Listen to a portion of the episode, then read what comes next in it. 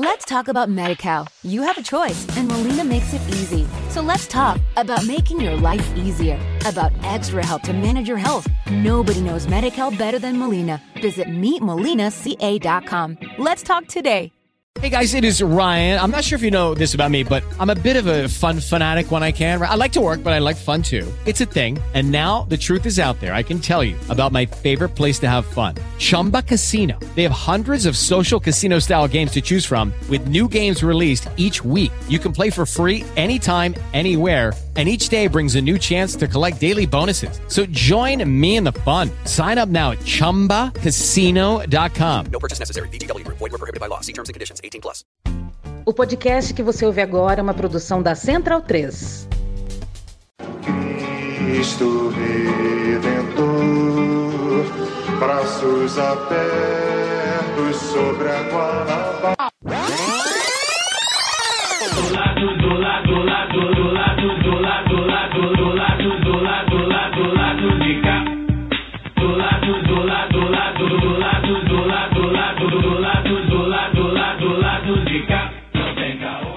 Bom momento, ouvintes da Central 3. Hoje é quinta-feira, dia 14 de dezembro de 2023.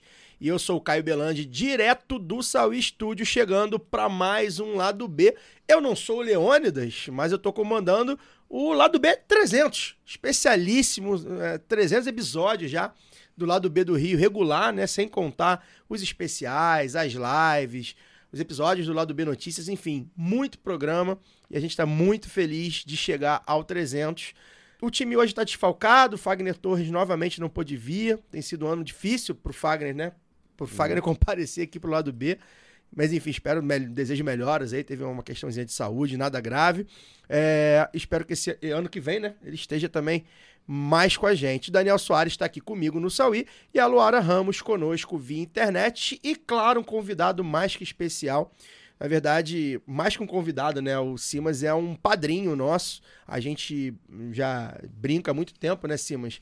Que você foi um cara que acreditou na gente quando a gente era só quatro É o caras. programa 6? Quatro, se eu não me engano. É, por aí.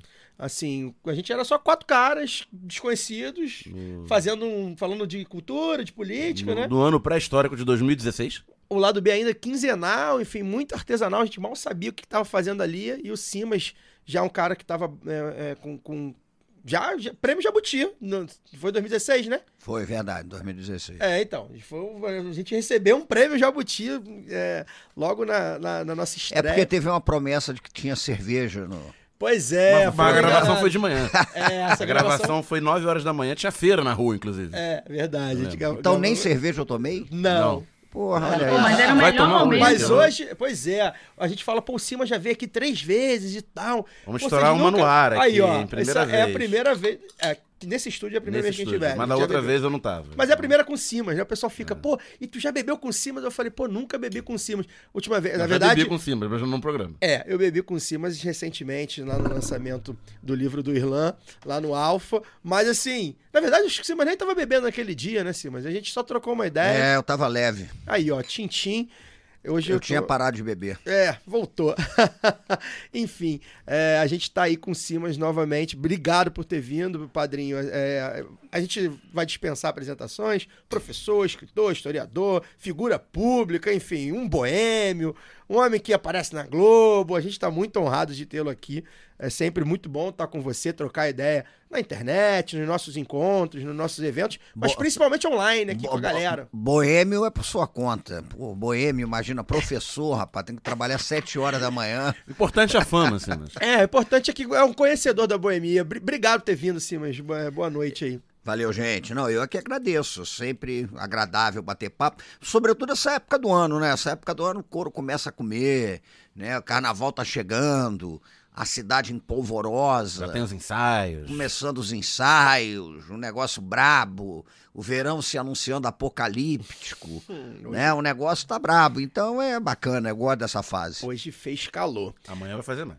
Pois é, Dani, é, a sua abertura, né? O Javier Milei assumiu lá na, na Argentina e a imprensa brasileira já está cometendo aí suas opiniões, né? É, teve até o clássico editorial Milei no caminho certo, né? Queria que você falasse um pouco é, eu até fiz um tweet desse, né? Enquanto você pega uma cervejinha aí pro nosso convidado. A gente tem visto que a imprensa burguesa, ela se tornou meio que uma caricatura dela mesma, porque assim, ela repete até os mesmos termos, né? Ela, é, as mesmas análises, é um negócio muito bizarro, né? Pra... Já que a gente falou do início do lado B, 2016, eu lembro que pouco depois de Simas a gente recebeu o então vereador eleito Tarcísio né, Mota, do, do PSOL, hoje deputado federal. E é, tinha acabado de acontecer o, o golpe contra Dilma, né, o impeachment de 2016. E na época as análises econômicas da imprensa falavam do choque de confiança. Isso. Que o Brasil estava numa crise e o diagnóstico é de que essa crise econômica era por causa do excesso de gastança do- dos governos petistas, quando os números não diziam isso. Não se dizia que a gente estava numa crise fiscal. É, pelo contrário, né, a- o, o Brasil gerava superávites é, orçamentários até primários até 2014, passa a cair no déficit em 2015, não porque o gasto aumenta, o gasto inclusive diminui, mas porque a receita tem uma queda brutal. Né, a partir da, da crise econômica que se instala a partir do final, finalzinho ali de, do último trimestre de 2014, já discutimos isso N vezes, não, não cabe entrar no- no- nos detalhes. Mas a mídia naquele momento falava que com, com o simples fato do impeachment, da troca de governo e de assumir o governo Temer com um discurso muito parecido, se não igual, com o do candidato derrotado das eleições que tinham acontecido um ano e meio antes, né, em 2014, né, de corte de gastos, de ortodoxia econômica e tal. É, isso, por mágica, criaria um choque de confiança. A fadinha, a da, fadinha confiança. da confiança, que a gente brincou nesse programa com, com o Tarcísio, na época, acho que é o 8 ou 9, tá? finalzinho ali de 2016, Acho que é o 9. depois da eleição municipal. E, e que isso, junto com as reformas, né? Sempre tem as reformas. Você tem que dar o choque de confiança e fazer as reformas liberais, que aí você tem a fadinha da confiança que vai fazer tudo magicamente se ajustar. E depois da eleição de um, de um protofascista amalucado na, na Argentina, como nós vivemos cinco anos atrás aqui, né?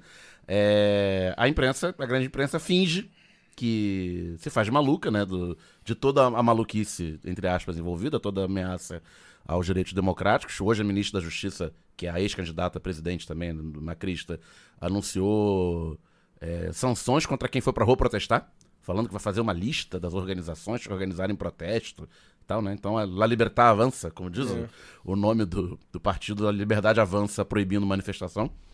E a imprensa fica cega a tudo isso, porque se encanta com mais um plano econômico liberaleco, Ultraliberal. ultraliberal, né, de corte de gastos sociais, de proibição de novos gastos públicos. O Globo fez o, o editorial né, na direção certa, apesar dos exageros, na direção certa para, Muita para acabar com a pau. crise do populismo e nananã.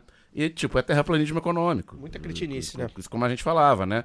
Ah, você vai aprofundar a crise argentina e quando o negócio estourar lá na frente, não, ou não tão lá na frente, vai todo mundo se fazer de maluco e dizer que não, ele na verdade não foi liberal o suficiente, como Isso. fizeram com o Bolsonaro, como fizeram com o governo Temer e tantos outros exemplos. E aí, só para finalizar, é, outra questão também que, que a mídia, até muita gente bem intencionada, progressista, faz, que quer ser mais realista que o rei, quer ser mais certinho que o, que o manual, é, falando aqui do, durante a campanha de segundo turno, né, o, a candidatura peronista do Sérgio Massa é, alertava que a eleição do Milley representaria um aumento do custo de vida dos mais pobres e dos trabalhadores, e exemplificava isso pelo custo dos transportes, porque eles falavam, é uma, uma questão óbvia. Se o- a candidatura do Milley falava abertamente acabar com os subsídios, inclusive o transporte público, a- o governo, então, então no governo, né? Candidatura então governista, foi lá e mostrou, colocou na, na- na- na- nas bilheterias, né? Preço e preço sem subsídio. E aí era o, ainda, ainda por cima isso parece que foi a ideia dos marqueteiros brasileiros, indicados pelo PT, né? Então aí que a mídia brasileira, isso é um absurdo. O governo está manipulando, está usando seu poder da caneta para fazer terrorismo eleitoral. Olha, é terrorismo eleitoral, aterrorizando a população e se o, Massa tinha aconselhamento dos brasileiros indicados pelo PT, outro lado também devia ter seus aconselhamentos de marqueteiros brasileiros, porque também falavam, do- falavam exatamente o termo que usa aqui, né? Que é o terrorismo eleitoral. Estão fazendo mentiras para atacar nossa candidatura. Nós nunca falamos isso. O cara toma posse dia 10 e no dia 12 é anunciado o fim de subsídios ao transporte e a tarifa do, do metrô e dos ônibus explode. Então, não, não era terrorismo eleitoral se você simplesmente estava dizendo o que ia acontecer. Né? E a gente vê isso a cada campanha eleitoral no Brasil. que sempre que a esquerda alerta, ou candidaturas de esquerda ou de centro-esquerda, alertam para o que vai acontecer em caso de tomada de medidas liberais, é terrorismo eleitoral, estão jogando baixo, estão acabando com a reputação. De... Não é pessoal, gente. Se a pessoa diz que vai tomar uma, uma medida que todo mundo sabe, ou pelo menos quem sabe o mínimo ele sabe, que vai prejudicar a população, alertar contra isso não é terrorismo, é você fazer uma contra-propaganda, é você tentar alertar as pessoas que é aquilo que vai acontecer. O maior exemplo que a gente teve no Brasil foi 2014, né? A campanha da, da Dilma, da reeleição da Dilma, fazendo a comida sumir dos pratos, porque a campanha da então campanha da Marina, hoje ministra, é, dizia que ia implantar um Banco Central independente. Né? O Banco Central foi, independente foi implantado pelo ex-presidente, aí, que, Jair Bolsonaro, e a gente está vendo as consequências de um Banco Central independente, né? Depois a gente vai entrar no segundo ano do, do governo, do terceiro governo Lula, eleito, legitimado nas urnas, mas o presidente do Banco Central segue em terraplanismo econômico, com juros nas alturas, prejudicando a retomada econômica, né? A gente teve retomada econômica, alguma retomada no primeiro semestre, no segundo semestre já estagnou, fica esse voo de galinha, muito por conta do patamar dos juros, que é um efeito direto do, da presidência, da, da independência do presidente do Banco Central, que faz comida sumir do prato de pessoas que poderiam estar comendo mais ou comendo melhor ou comendo caso a economia tivesse deslanchado. Enfim, da imprensa liberal a gente sabe o que esperar também. E é bizarro, porque eles estão realmente se tornando ali um, um, uma caricatura deles mesmos e já não dá nem para levar a sério. Nunca deu. Luara, é... nossa primeira dama, Janja da Silva, teve o perfil do Twitter invadido essa semana, né, por um hacker que promoveu uma série de ataques misóginos usando a conta dela. O PF investiga aí, parece que tem um adolescente de 17 anos que teria aí cometido é, é, essa invasão, enfim, assumiu. E a polícia cumpriu hoje dois mandados de busca e apreensão na casa da mãe dele, em Sobradinho, e outro na casa do padrasto, em Santa Maria, ambos no Distrito Federal. E a Janja não é alvo por acaso, né, Lu? Boa noite. A gente sempre tem falado sobre os ataques à Janja e não é por acaso, né? Boa noite, Caio, Daniel, é, nosso convidado Simas e a todo mundo que nos ouve. É, é, Caio, eu quis comentar isso, apesar de já muita gente ter falado e tal, porque eu acho que, primeiro, né, eu, a gente já tratou aqui sobre uh, violência política de gênero, né? Por que violência política de gênero que ataca o gênero dessas, dessas mulheres? Não é simplesmente uma crítica política. A crítica política às mulheres é, tende a ser sexista e a gente fez um programa muito legal sobre isso, legal porque trouxe muitos elementos, né? Não por causa do tema, que é sempre espinhoso. É, o lado B 246 com a Ana Carolina Araújo, que representa a revista Asmina, já vou deixar a indicação. Mas eu quis falar disso de novo, porque, inclusive porque simbolicamente, né, hoje, dia 14 de dezembro, é aniversário da ex-presidenta Dilma Rousseff, que também sofreu é, muito de misoginia no, no, no, próprio golpe que a gente citou aqui há pouco, né? O golpe ele também foi misógino, ele não foi só misógino, mas ele também foi, tem esse elemento, porque tinha uma mulher à frente da presidência da República. E, e assim, é, a gente sempre fala da importância de ter mais mulheres na política, né? Mas como é difícil você convidar alguém para um lugar que as machuca constantemente. Ainda que a, que a Janja não seja, é, não, não ocupe né, um, um cargo, é, não tenha sido eleita para um cargo, né, que ela ocupe aí esse cargo que nem é um cargo né, de primeira dama, né, vou chamar ela aqui de esposa, companheira do presidente Lula, porque esse cargo de primeira dama acho que ainda tá, a gente também precisa disputá-lo, como ela tem feito essa disputa política desse cargo, né? E, e não é um alvo por acaso, como você disse, Caio. As mulheres ainda são subrepresentadas na política, né? Ainda existem muito mais homens na política. Então, é, eu vi um comentário, acho que da, da mãe desse suposto hacker aí, falando que ah, ele não gosta de política. É, mas sabe a quem atacar, né? sabe quem, quem que é o alvo. E ainda que existam muito mais homens na política, é, eles não são alvo da mesma forma que as mulheres são. São questionados os seus projetos, as suas falas. As mulheres são questionadas pelo que elas vestem, pelo, pelo é, como elas, elas portam, pela, o tom de voz. Né? Nós já falamos isso aqui, quanto isso é, é representativo, né? Falar, ah, mas fulana tem a voz... Eu sempre cito isso, porque para mim é muito simbólico. Ah, fulano tem a voz irritante, nossa, não aguento, não, não aguento a voz dente dessa mulher. Porque, na verdade, tá, não está acostumado a ouvir uma mulher falando, uma mulher debatendo nesses espaços de disputa de poder. Então, é, eu acho que a gente precisa, sim, muitas vezes, falar de novo, óbvio, né, voltar a isso. E aqui eu quero aproveitar para fazer essa indicação que eu fiz do programa do, do Lado B do Rio. E também porque quando nós falamos assim, por que o Al- por que logo a Janja, né? E aí eu ouvi de muita gente, e vi também no Twitter e tal, a pessoa fala assim, mas pô, que mole que a Janja deu. Ah, que... vocês percebem que isso é culpar a vítima, né?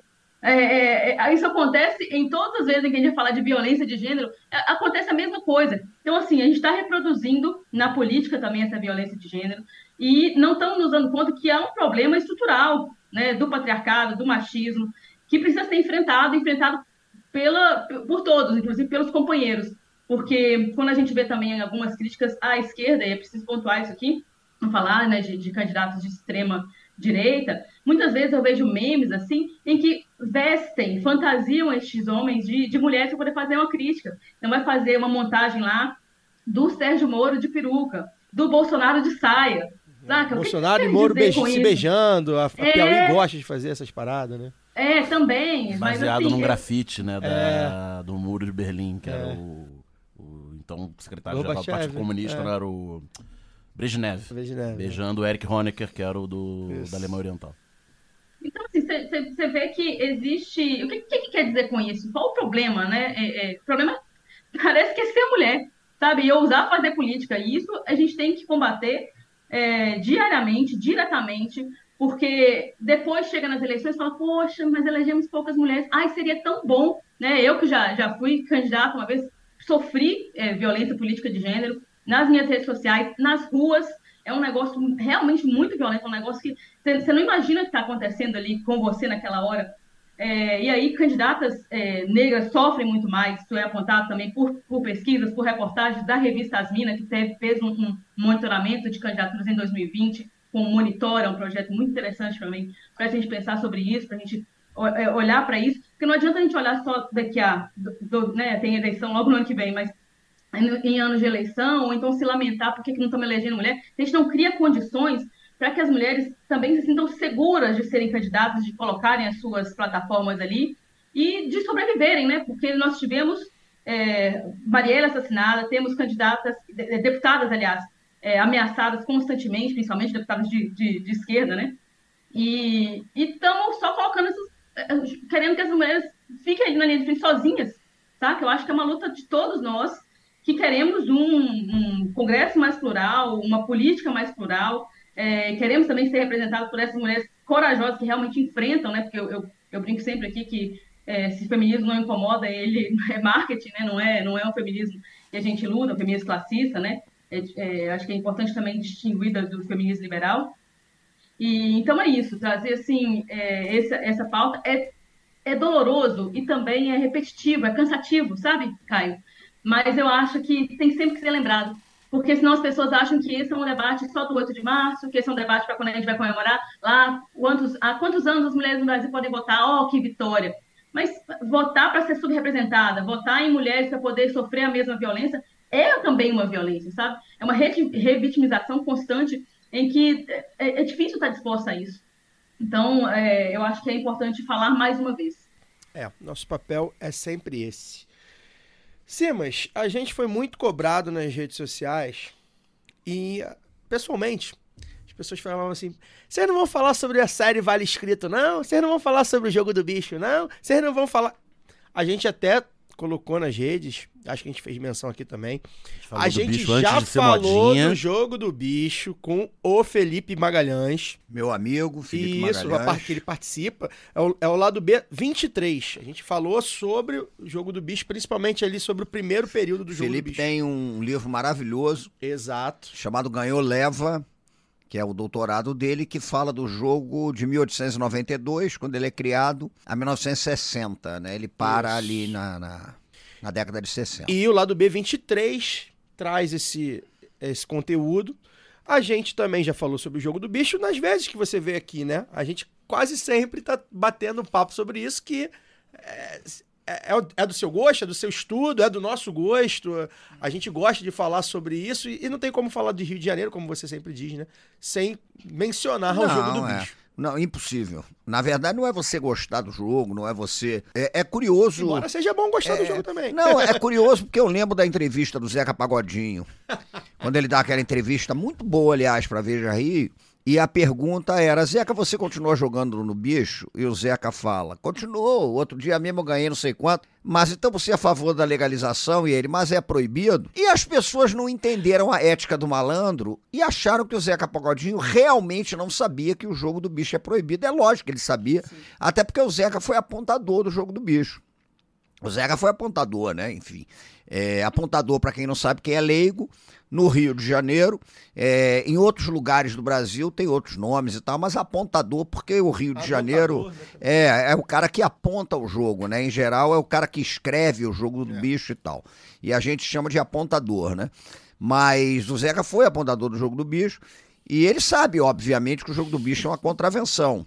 Mas, de fato, se você pensar que é uma loteria a mais longeva do Brasil, porque é de 1892. 130 Né? anos ano passado. Então, se você lembrar que é a única que tem sorteios todos os dias do ano, com duas exceções. O jogo do bicho respeita duas datas importantíssimas e não tem extração. Sexta-feira da Paixão, em respeito ao nosso Senhor Jesus Cristo, e 2 de novembro, dia de finados. Eu nasci no dia 2 de novembro, mas não é por causa do meu aniversário, é em respeito aos mortos.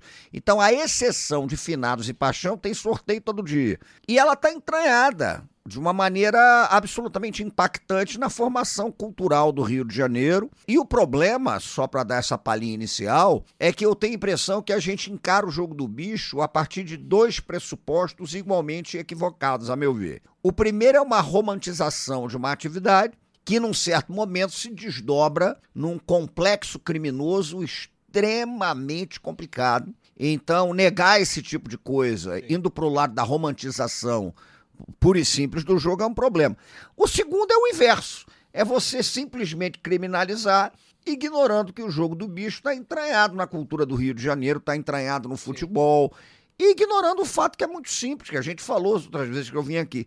Ignorando o fato, eu não tenho dúvida nenhuma a respeito disso, que o jogo do bicho só foi proibido porque era uma loteria do pobre, do preto, no momento em que você tinha, na América Latina como um todo, não só no Brasil, mas você tinha um projeto de modernização que era excludente, que era conservador e que restringia de todas as maneiras a ludicidade dos pobres e dos descendentes de quem tinha sido escravizado. Né? Então o jogo está proibido desde 1895, gente. Então o jogo, na verdade, teve três anos Nasceu de legalidade, 92, 93, 94. 95 já está proibida a prática do jogo no zoológico. Eu me lembro, não sei se vocês lembram disso, uma coisa muito cômica para a gente discutir.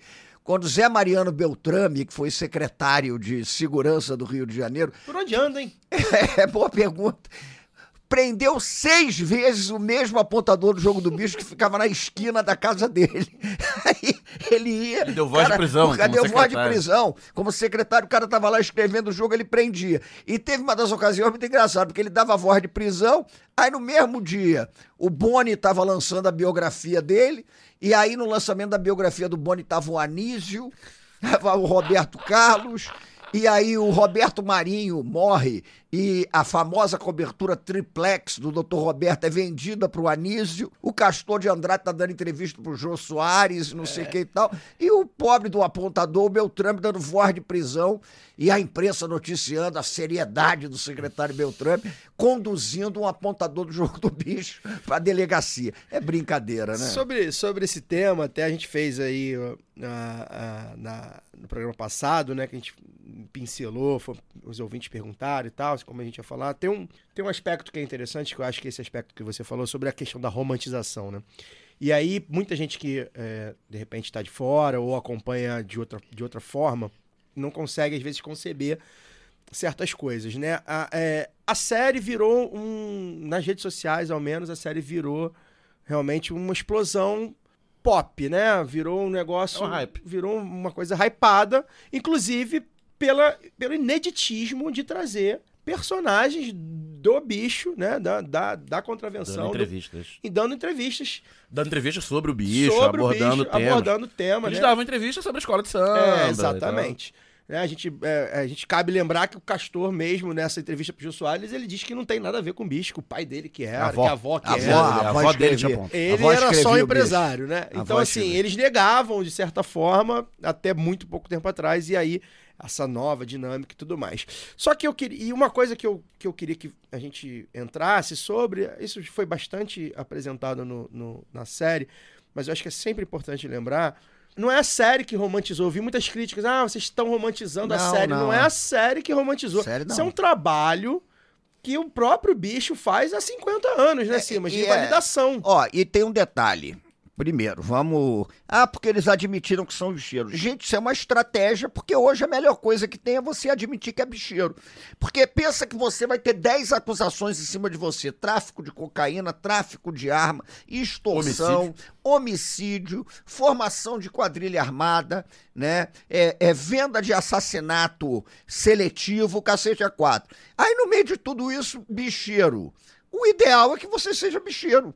Que é uma, É mera contravenção. É uma mera contravenção, né? É muito menor do que um crime. Então chega um momento dentro dessa lógica em que ser bicheiro, né, é bom. Mas tem uma coisa que eu acho que a gente tem que entender: o jogo do bicho, há tempos, deixou de ser a atividade principal. Isso. Isso é que eu acho que é importante lembrar, porque é sacanagem até com quem vai lá, tá- faz a sua Sim. fezinha.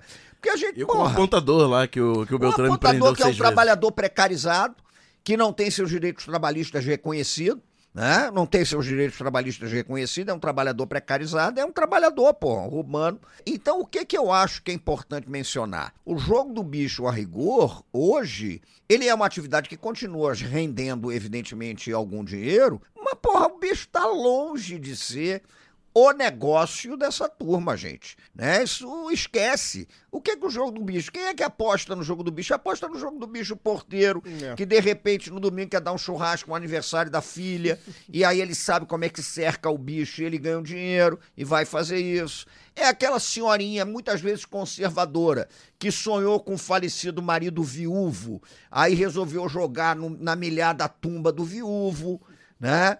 É o cara que, por exemplo, quer garantir o dinheiro da passagem para casa ou tomar uma cerveja.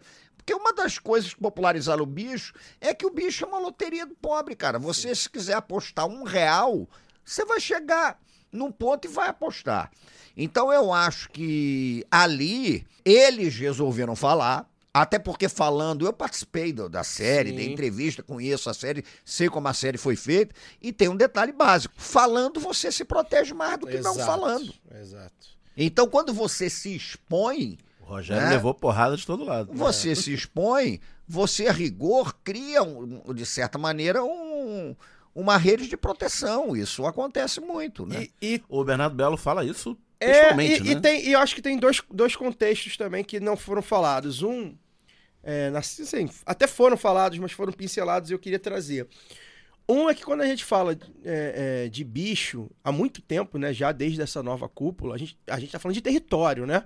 Porque o bicho já é um jogo, cara, que não faz mal a ninguém. As as pessoas vão lá jogar. O ninguém jogo, ninguém morre por não. causa do jogo. Ninguém. O jogo é ali uma, Morre por causa da disputa territorial. coisa. Exatamente. Quando você tem uma disputa territorial, quando terri- aquele território tá dando dinheiro, e aí seja tanto Como no tráfico bicho, como tráfico como no drogas, tráfico de drogas, gatunete, como na milícia. van. Exatamente. O que, né? É você proteger. Quando aquilo ali tá te dando Gás. Muito dinheiro, você protege aquele território, né? Aí você tem ah, os, os grandes condomínios, tem grandes, A grandes lógica de empresas de, dominação segurança. territorial dá dinheiro. Os bancos Ponto. têm grandes seguranças armados, né? as lotéricas vão lá, o pessoal do. Então a gente está falando de território, de lógica de capital, né? e acho que esse é o primeiro ponto. E, é, e o porque, resumidamente, porque dá pra todo mundo entender, o jogo do bicho teve uma primeira fase de sua história que ele era muito pulverizado. Então o que que acontecia? Porque o jogo do bicho no início era o sorteio promovido no zoológico do Barão de Drummond, que era um capitalista, que a rigor queria especular com o valor de terreno em Vila Isabel, pô.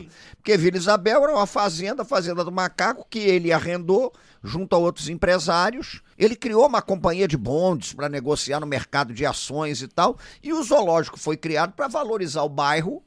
E valorizando o bairro, você vendia terreno. A lógica do jogo era essa.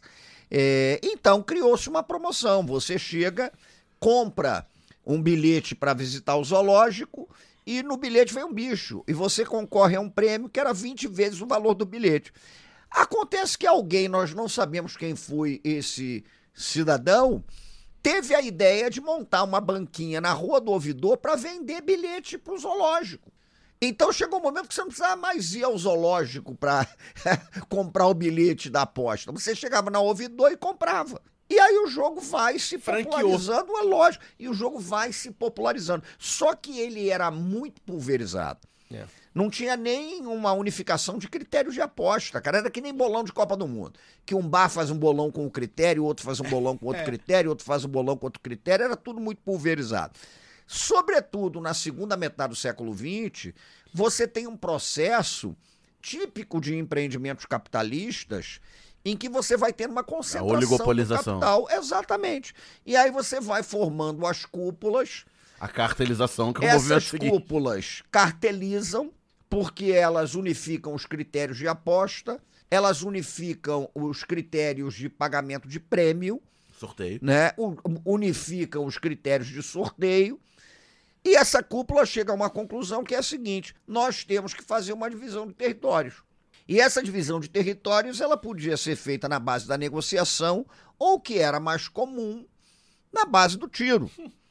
E aí você tem personagens históricos. Um cara que não é citado na série, mas é importante, é o Aniceto Moscoso. Sim. Aniceto Que dá Moscoso, nome ao- ao Estádio do Estádio Madureira. Galvão. O Aniceto. Moscoso, eu pesquisei sobre ele na imprensa. Na década de 30, ele era chamado de perigoso homicida, bicheiro, disputava território na base do tiroteio, não sei o que e tal. 20 anos depois, o Aniceto Moscoso tinha o título de o grande benfeitor de Madureira.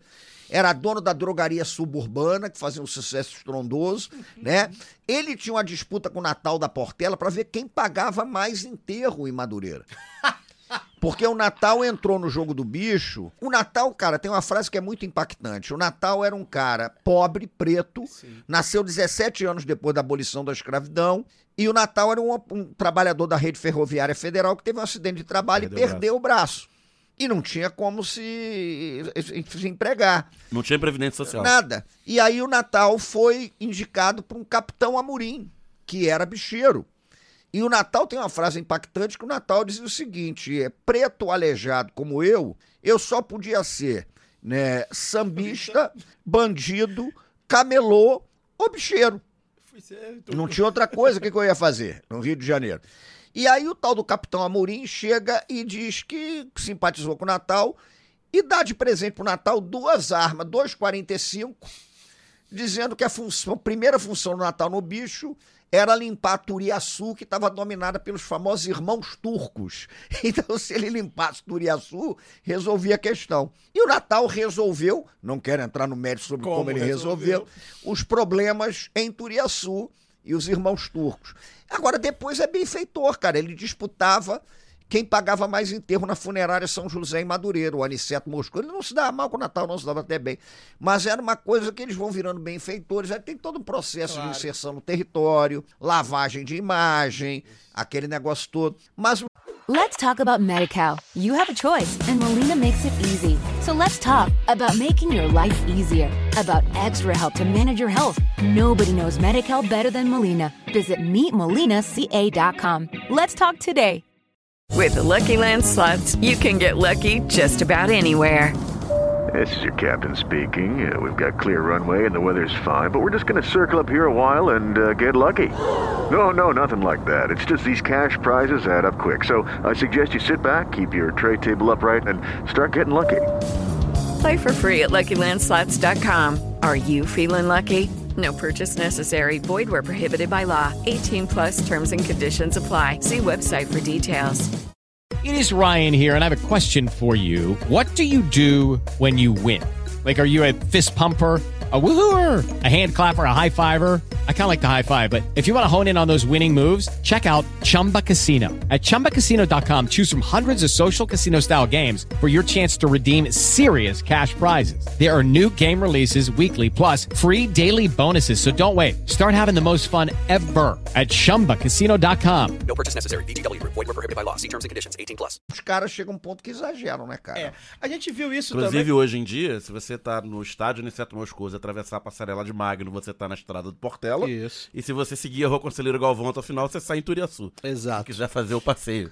É. é, é, é, Eu, eu faço- vou, eu vou fazer um dia isso, eu vou fazer um circuito do jogo do bicho, começando no zoológico, indo pros lugares dos grandes assassinos. E é engraçado É. que o pessoal fala do antigo Jardim Zoológico, né? É. Como se fosse antigo há pouco tempo. Tem 500 anos que já não é mais Jardim Zoológico ali em Vila Isabel. Tem um paralelo que eu faço, eu vou chamar a Laura aqui pro papo já já, mas antes de chamar a Laura, tem um, um paralelo que eu faço que é interessante. E eu acho que eu já fiz em outras ocasiões, né? A gente é, hypou aí também recentemente, já há alguns anos, a série do Pablo Escobar. Interpretado brilhantemente Mais de uma série, pelo né? Wagner tem Moura. a do Não, Wagner Moura, mas a tem a série Moura. colombiana. Que A do Wagner. né? É, tem uma muito boa também, a novela, né? É a novela Patrão Mal. É, é a novela patrão. dizem que é muito boa também, não vi. Mas a do Wagner Moura, por ter o Wagner Moura, Netflix, produto e Netflix. tal. Hypou, virou, né, o carinha do, do, do, do Pablo e tal. Você vai e na é Colômbia- muito parecido com a história do cara que é o benfeitor da sua comunidade, que comete um- uma centena de crimes hediondos, de explo- explosão Não, de avião. Eu, eu estive na Colômbia em janeiro. de Justiça. Na Colômbia é souvenir para turista. Exato. Coisinha com a cara do Pablo Escobar. E isso, né, não é por acaso. A gente está falando de lógicas de território, de lógicas de, de, de, de desigualdade, né? Porque você, você virar. é, tem uma parcela da sociedade que gosta de, de alguns tipos de bandidos também. Elege senador pelo Paraná, Elege presidente. elege presidente. Mas outros tipos de bandidos, eles acabam ganhando outra parcela da sociedade muito nesse sentido. E aí, ah, sim, mas outra coisa também que eu queria um contexto que eu achei interessante, que o Capitão Guimarães deixa no ar, e que eu acho que pouca gente captou para ficar e fazer aí a, a, a- a piada, que é da legalização das casas de aposta. Já não se chamado de empresário. Pois é, e eu acho que a gente vive um momento do jogo hoje muito diferente do que a gente viveu, por exemplo, quando os bingos foram proibidos. Isso. A gente vi- vive um momento de tipo assim, legalizou o jogo, casa- as apostas. Hoje qualquer um faz aposta pelo celular, rapidamente, tranquilamente, você bota 20 reais no Pix e já faz uma aposta. É algo que precisa ser regulado, que está sendo regulado. E que tem a ver também com esse. Os caras já estão de olho. Pô, peraí, o que, que a gente pode ganhar aqui? Vai perder? O que, que a gente vai perder? O que, que a gente pode ganhar? Né? Tem um pouco a ver também com esse Eu acho que tem, tempo, eu né? acho que tem. A discussão sobre a legalização do jogo do bicho é longa, é de longo tempo, né? É, o governo Geisel tinha um projeto para legalizar o jogo do bicho. O que se fala é que muitos bicheiros não queriam que o jogo fosse legalizado naquele contexto, né? É, Por inúmeras razões e etc.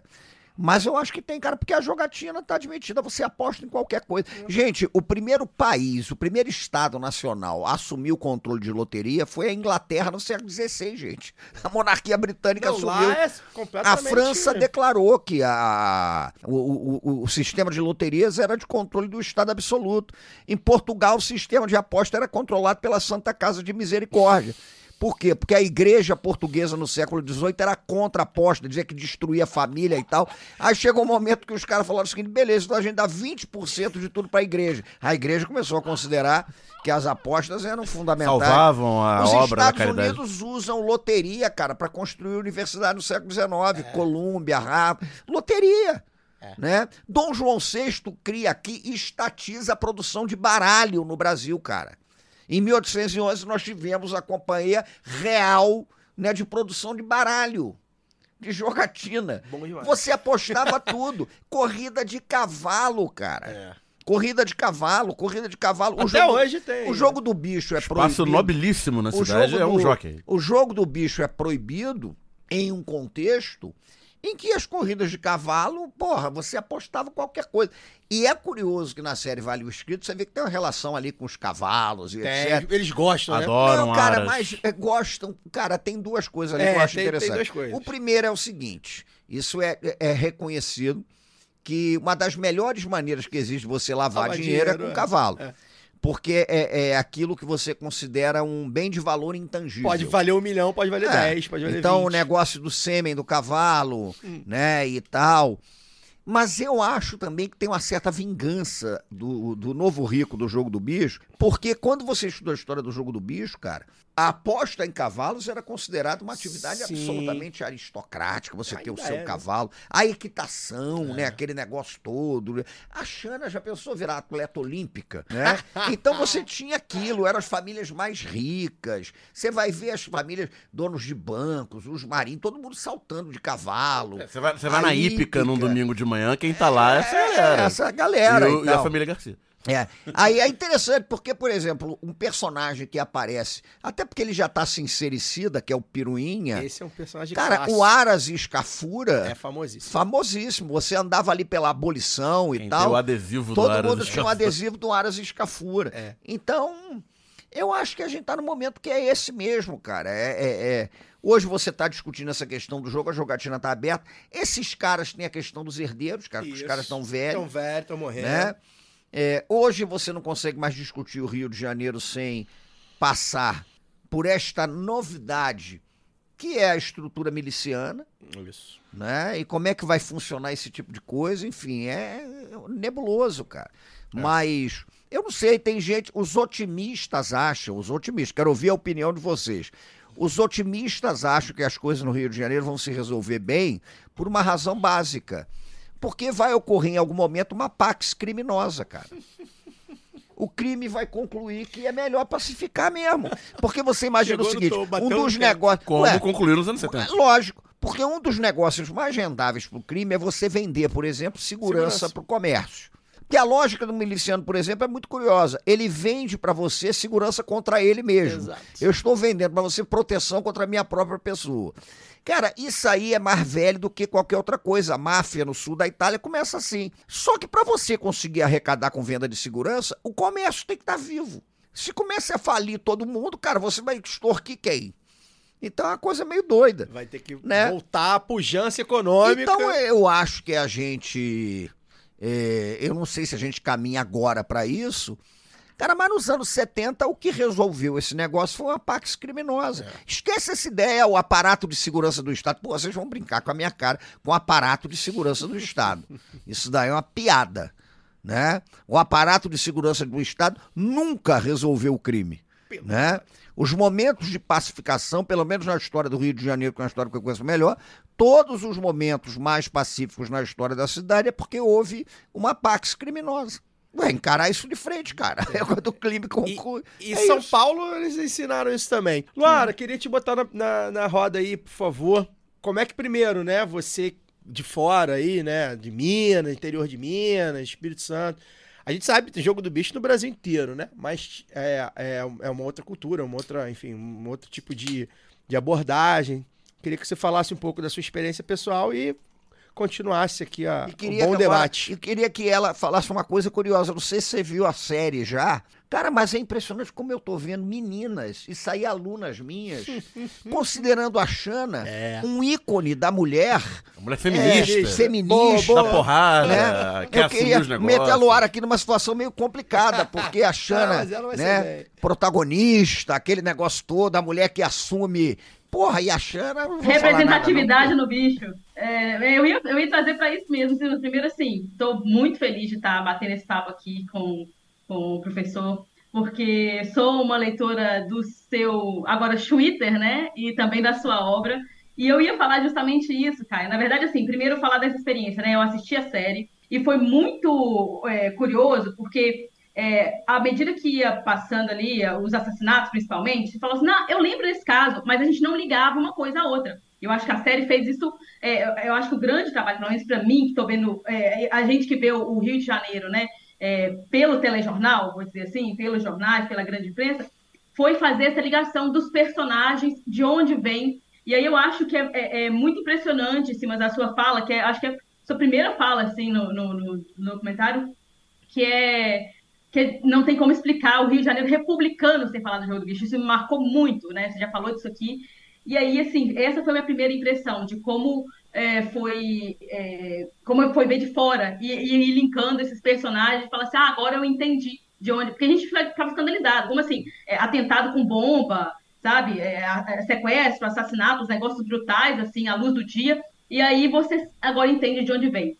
É, sobre essa questão de gênero no bicho, eu vi isso, eu achei muito, muito curioso, mas a minha, até a pergunta para o senhor também, é, é- é quase que o contrário, assim, porque me, o Caio citou a série do, do Pablo Escobar, E eu lembrei, na verdade, quando eu estava vendo essa coisa de disputa por territórios, eu lembrei dos Médici, assim, porque quando eu vi, é, sei lá, as mulheres se casando ou precisando se casar para poder garantir o seu espólio, não sabe? Uma Verdade. coisa meio assim. Então, quando você vê, por exemplo, a viúva do Adriano da Nóbrega se casando com um outro, um aliado do Rogério Andrade, e para poder garantir uma, sei lá, uma, assim, uma segurança. A própria um Xana casou com o primeiro idiota que apareceu. É, não, os primeiros dois idiotas, né? Porque ela casou duas, É, pois é, não é idiota nada. É, não, é, os caras, quer dizer, preto. pelo menos. É, eu, eu- não tá vivo, né? Então, quer dizer, alguém, tem alguém mais esperto que, que ele ali. Ah, e, e o outro, não sei se já tá preso, já soltaram, enfim, eu- a gente tá solto. então, alguma coisa tem, tem de, de, de erro ali, enfim. É, e eu queria trazer exatamente esse, como é que é essa discussão? Assim, eu sei que não existe, né? É preciso, realmente, as, as viúvas ali, elas precisam garantir e tal. Eu até tenho uma opinião bem pouco popular para se eu falar de feminismo aqui, ou da Xana como essa figura que, que tentaram colocar, nossa, mas está brigando pelo, pela sua parte ali e tal. É, mas eu queria entender, assim, como é que é essa relação das mulheres com o bicho, o que, que, que existe de história de resgate. E aí, assim, eu vou aproveitar isso aqui, mas vou aproveitar também para poder fazer. Essa foi a minha impressão né, vindo de. Como- a minha, e a minha relação com o bicho, assim, por isso que hoje eu tô mais ouvindo e tô aqui encantada mesmo, porque é sempre muito bom ouvir o Simas, ler, enfim. É, mas queria aproveitar também, Simas, pra você contar pra gente já como é que foi a sua relação com o bicho, como é que você se tornou essa referência em Jogo do Bicho, até ser, inclusive, convidado para poder falar aí no documentário, é, como é que foi esse contato, de bastidores também. Não, isso aí é, é curioso. Bom, primeiro é o seguinte, a, a estrutura do jogo é muito machista, é evidente que é machista. E eu acho evidente também que a Xana tá longe de ser uma protagonista né, do feminismo e etc. E tem coisas que a gente não vai falar aqui também, porque a gente tem é, apreço né, pela nossa segurança, pela nossa tranquilidade Claro. e tal. Né? É, aquilo ali envolve uma outra coisa, envolve grana, gente. Ge- É, grana, gente. E é muita E grana, né? É muita grana, a gente não tem ideia da grana que envolve esse tipo Mas de coisa. aí né, começou a chegar a 20 É, mil. mas- Às mas- vezes 50, é. mas cai pra 20. É grana até onde a gente pode admitir. E hoje é uma grana que está sendo é, discutida num outro nível, cara, porque você hoje tem uma reconfiguração de territórios no Rio de Janeiro que está em processo ainda. Né? O que, que vai acontecer, o que, que não vai acontecer, como é que esse tipo de coisa vai funcionar. Né? O jogo tem dois impactos muito grandes. Primeiro com a morte evidente do, do Castor, depois com a morte do Maninho porque ali deu uma destrambelhada em tudo. Né? O jogo que tinha, de certa maneira, feito um processo de pax criminosa para pacificar territórios, ele mergulhou nisso tudo, e aí no meio disso entra a milícia, tem problema de sucessão, ninguém sabe o que vai acontecer. É. A gente está vivendo um momento muito complicado em relação a isso. Essa coisa que você fala aí, eu não sou um especialista no jogo do bicho. O que a rigor eu estudo, se tem uma coisa que eu estudo, ó, por exemplo, você pergunta assim, você estuda o quê? Eu estudo uma coisa que é muito simples de entender. Eu parto do princípio de que o Brasil foi projetado como Estado-nação para ser excludente. Então, a exclusão social no Brasil, eu canto canso de dizer isso, ela não é resultado de políticas públicas que deram errado, ela é resultado de políticas públicas que deram certo. Funcionou. Nós fomos projetados para a exclusão. É, nós somos o país que, num processo que você está abolindo a escravidão e estão entrando imigrantes pobres da Europa, você aprova uma lei de terras que inviabiliza completamente o acesso à propriedade.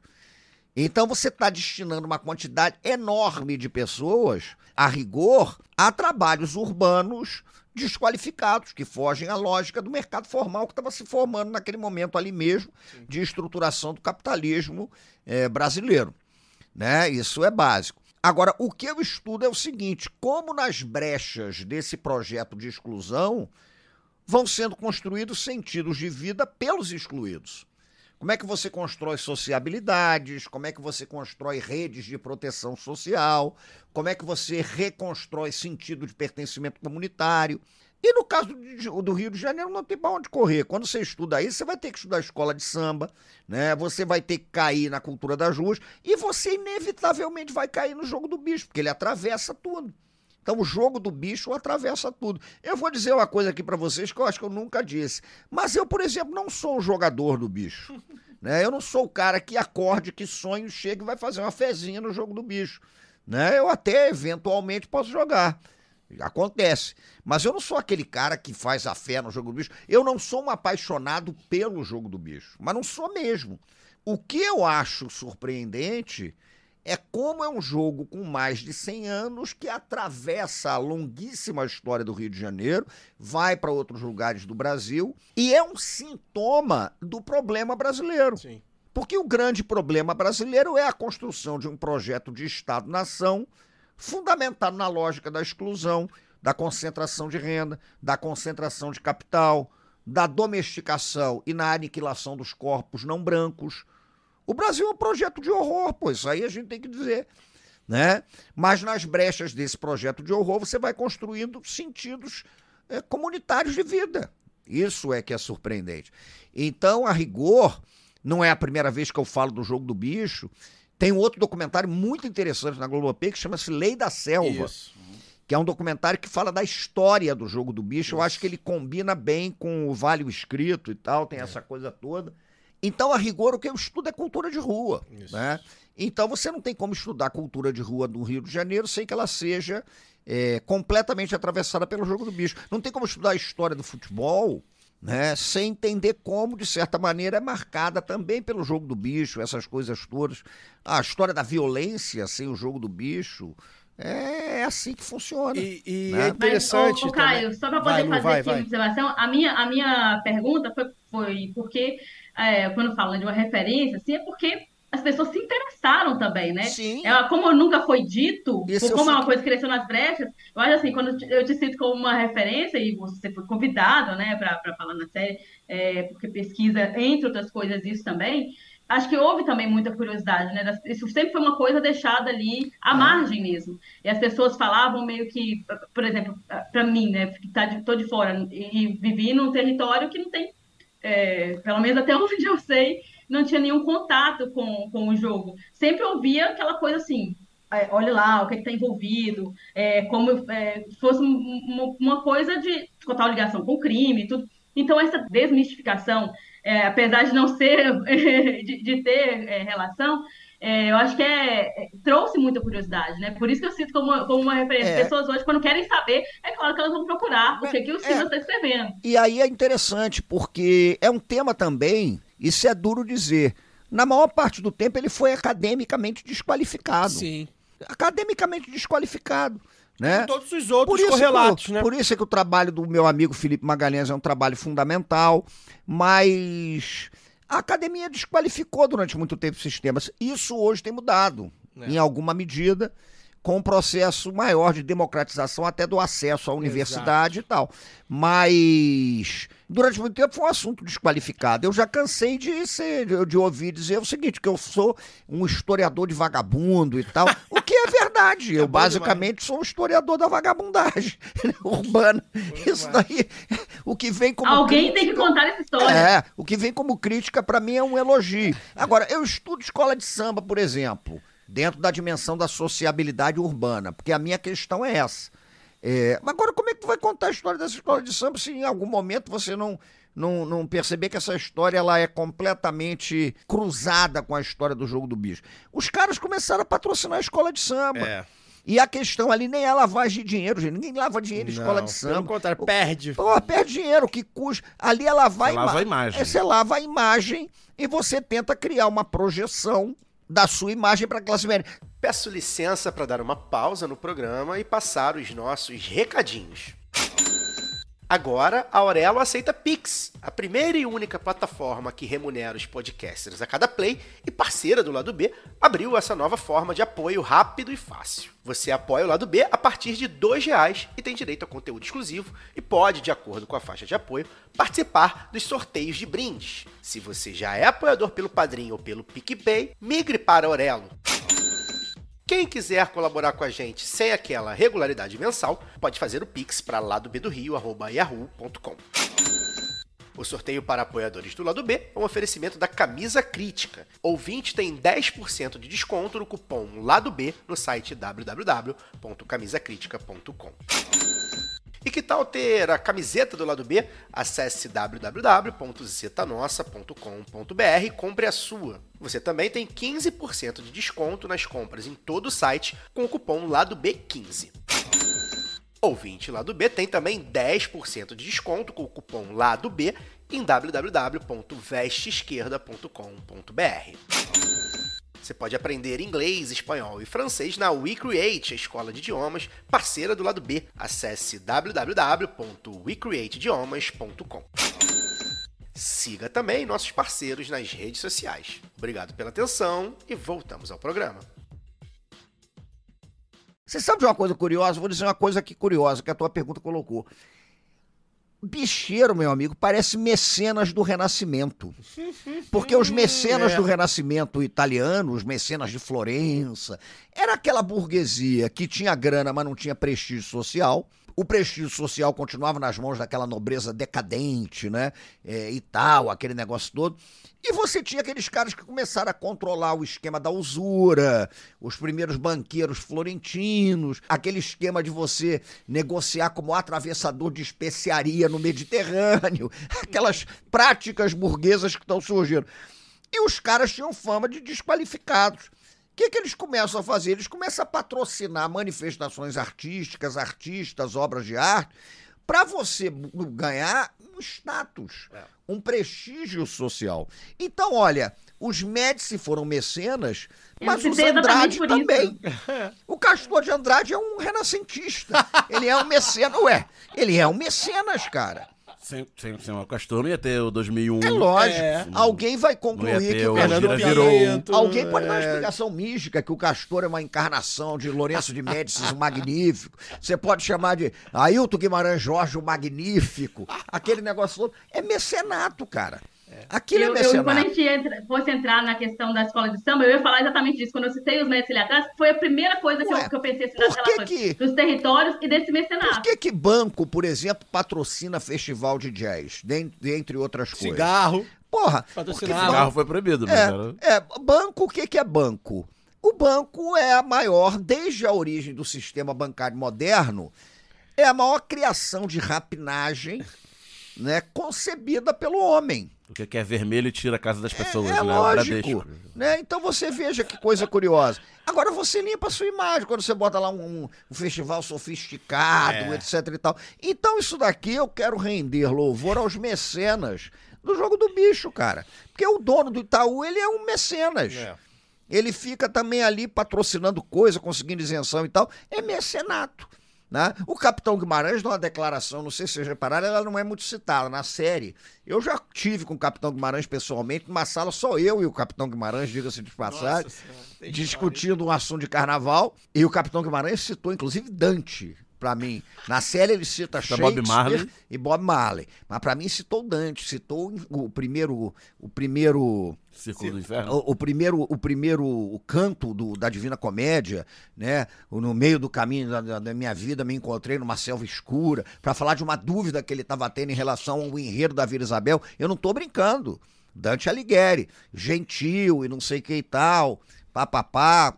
E eu ali, cara, vou fazer o quê? Eu tô numa sala com o Capitão Guimarães, vou- eu não sabia que a reunião era com ele e foi muito afável comigo. Eu fui a discutir o carnaval com ele e tal, até porque eu vivo nesse meio do carnaval, então eu não sou, eu não vou virar a irmã Dulce dos pobres, né? O imaculado Luiz Antônio Simas que não se contamina. Eu sou do Rio de Janeiro, eu estou automaticamente co- contaminado. Rio de Janeiro, cara, não tem como. É, é, porra, Rio de Janeiro, qualquer coisa, cara. E eu queria falar sobre isso. Pô, então como é que eu padrinho. vou fazer? Só pra quê? encerrar o assunto, Vai. então, acho que a, a Xana é a Catarina de Médicis. Não, então é. messe- Os caras os cara lavam a imagem. Cara- Você quer lavar a imagem, cara. Aliás, uma dica a professores e professoras de história que trabalham com a criançada do ensino básico, do ensino médio. Uma boa maneira de você explicar o mecenato renascentista é comparar ao Patronato, Anísio é o patronato de É escola o de samba. patronato Anísio de escola de samba. E é Joãozinho mecenato. 30, né? É isso. É, até o Milton Cunha fala isso na É. série, né? Ah, É. Joãozinho, é, Joãozinho 30 está para Anísio, como Leonardo da Vinci estava para o- o- os Médici, como Michelangelo estava para o Papa Júlio II. É Ué, isso. é mecenato. Você, você citou, quero, quero falar de samba agora. carnaval, que é o link óbvio, mas eu queria é, fechar essa, esse tema. Você falou sobre. Caraca, eu tô pensando Cê- aqui, nós paramos nos Médici de Floripa. Mas tudo bem, gostei Isso é da só- ideia. são só duas cervejas Vai até lá. agora. Três. Você falou, né? Você é do Rio, né? É, eu tenho uma história, sou da Zona Norte, subúrbio do Rio, e o jogo do bicho vivia na minha vida, assim, de uma maneira muito. Então, assim, eu tinha uma tia que jogava no bicho, que tinha problemas assim, de jogo. Eu tive bicheiro morando na minha rua, esses bicheiros de, de menor escala, né? Ali a área do Piruinha, Maria da Graça, se eu não me engano, já era, eu acredito que sim. Ele trabalhava lá pro Piruinha, a gente sabia, morreu na década de 90 e tal, morreu de morte natural. Era a melhor casa da rua, era um casarão, ele era metido com o pessoal do bicho. Meu tio, que foi compositor no Império da Tijuca e no Salgueiro na década de 80, ele tava nesse embrólio da ida do Miro pro Salgueiro. O samba que perde, que o Miro perde na Vi- Vila Isabel e tal, era do meu tio. Meu tio era da parceria. Meu tio Jorge Belandi. Então, assim, eu ouço essa história há muito tempo, com meandro, com detalhes, né? Que a gente, alguns detalhes, né? Que são, a gente sabe que é. Não foi bem assim, o pessoal aumenta um pouco. Então eu. Não tem como eu não não não estar nesse meio e não e não ficar fascinado. É um certo fascínio que você tem, porque é o meio que você vive, que você convive. Né? É isso, a gente tá falando de, de criminosos, eventuais criminosos, que, porra, vão te falar, e aí, tudo bem? Ah, escola, desfila aí e tal. É muito louco, né? E, é- e é isso que acho que é importante, eu queria deixar para as pessoas que estão de fora, né? É natural, assim como eu, muitos outros que vivem principalmente no subúrbio, tem essa ligação muito por causa das escolas de samba, mas de repente por outras coisas, né? Caridades, né? O próprio Piruinha tem lá o Sambola. Pô, Sambola é um local que é muito O, famoso. o Piruinha desfilava em carro aberto jogando dinheiro. Exato, o Piruinha era uma As figura que eu ouço falar. Ele foi provavelmente o primeiro bicheiro que eu ouvi falar, porque lá na área, enfim, era um cara que os tentáculos dele ia ter, é longe, pra cara, ele tem área pra cacete. Dão ali abolição, Maria da Graça tá ali mais ou menos perto. Então, assim, é muito vivo, né? E muitas dessas histórias, eu- e aí só pra fechar mesmo, muitas dessas histórias eu achei muito interessante, porque o Miro era, era uma figura que eu não conhecia muito. Ah, é, E eu acho que foi pouco, foi pouco. O Vale Escrito faz isso muito bem. Pela primeira vez, talvez, o Miro tenha sido uma. Ó, vamos falar quem foi o Miro. O, Castor. Bradesco, né? O Bradesco da contravenção e tal. O Castor já sempre foi muito falado. Tem a série do Castor, inclusive, que é bem legal, que também Sabia se dialoga. vender bem essa Sabia imagem, se vender, né? era o cara que era amigo do Boni. Né, O Anísio, por estar vivo até hoje, também é um cara que. E todos tem a Beija-Flor. Beija-Flor. a Beija-Flor valida muito o Anísio. É um cara que foi prefeito, botou o irmão prefeito, botou o primo prefeito, deputado. Ele tá sempre ali, dono de Prefeito ele não foi, não, mas Ele não foi o irmão, né? O irmão o que foi. Farid foi vários mandatos É. e o Cecim. O né? prefeito de Nilópolis hoje é o Abrãozinho Davi, que aliás foi meu aluno, gente boníssima, gente boa, flamenguista, prefeito de Nilópolis. Então, assim, é- é, o Miro não. Então foi bem legal eles terem puxado pelo Miro. E aí eu fiquei sabendo, por exemplo, eu não- sabia a ligação do Belo. Eu não sabia da história do Bernardo Belo. Eu não sabia. Eu sabia quem tinha ouvido e tal. Foi e presidente e eu Isabel. sou um cara que. Eu sou um cara mais ou menos antenado, né? Então, pra você ver, então acho que com- o- aqui a gente não tá fazendo merchandising, a gente não precisa. me- menos ainda da Globoplay, vocês sabem que quem nos ouve sabe que a gente não quer nada da Quem me Globoplay. conhece sabe. Quem me conhece sabe, nunca provaram nada contra mim. A gente não tá aqui. Se você quiser ver aí, baixar, também problema de vocês, relaxa por mim. Mas é porque conta a história do Rio e a gente tinha, a gente foi muito cobrado pra falar sobre o documentário, principalmente com o Simas, então não tinha como E não você falar. quer um detalhe que é muito curioso, só para terminar e para problematizar, se vocês quiserem, com o negócio do carnaval. A Beija-Flor, em 73, 74 e 75, ela desfilou com três enredos louvando a ditadura militar. Louvando mesmo. A Beija-Flor, né, a. Beija-Flor, o grande decênio. Grande decênio. A Beija-Flor chega a desfilar com louvações ao piso PASEP e ao fundo rural da ditadura militar. A Beija-Flor, ela desfila em 75 com o enredo, que é uma louvação ao Brasil Grande do Médici, fazendo profecias e com alas representando o esplendor da Transamazônica. Com samba que era bom. É a estrada cortando, a mata em pleno sertão, o petróleo jorrando com a do chão. Enfim, chegou a hora da passarela conhecer a ideia do artista, imaginando o que pode acontecer. Olha o médico aí. Brasil no ano 2000, quem viver verá essa terra diferente. A ordem e o progresso levam o Brasil pra frente. Quem viver verá. Ditadura. Rosa Magalhães, começando a carreira, aquela coisa toda. E tem uma coisa que me intriga, porque a Beija-Flor sai de três enredos louvando a ordem, o progresso, a seriedade do Brasil Céu, pra cair no jogo do bicho, cara. Porque aí ela, ela vem em 76 com Sonhar com o Rei da Leão. E ninguém tira da minha cabeça que a Beija-Flor ganhou um salvo-conduto da ditadura militar para apresentar um enredo sobre contravenção. Porque não tem. É que censurar, pode? censurava. Ele censurava. Uma escola até então pequena. Ah, que é uma escola até então pequena, que faz um investimento, tem um Da mecenas, Baixada. tem um mecenas, né, da Baixada Fluminense, e aí traz um artista maravilhoso, que é o Joãozinho 30, traz o Laíla, que organiza o carnaval. Estreia de um tal neguinho. Cara, o Neguinho. E é uma maluquice, o Rio de Janeiro é tão doido. Já falamos aqui que havia um apontador do ponto do bicho na, na esquina do secretário de segurança, né? Mas é tão doido que em plena ditadura militar, uma escola de samba ganha o carnaval louvando o jogo do bicho. Que era teoricamente uma homenagem ao Natal da Portela, ganha o jogo do bicho, cara.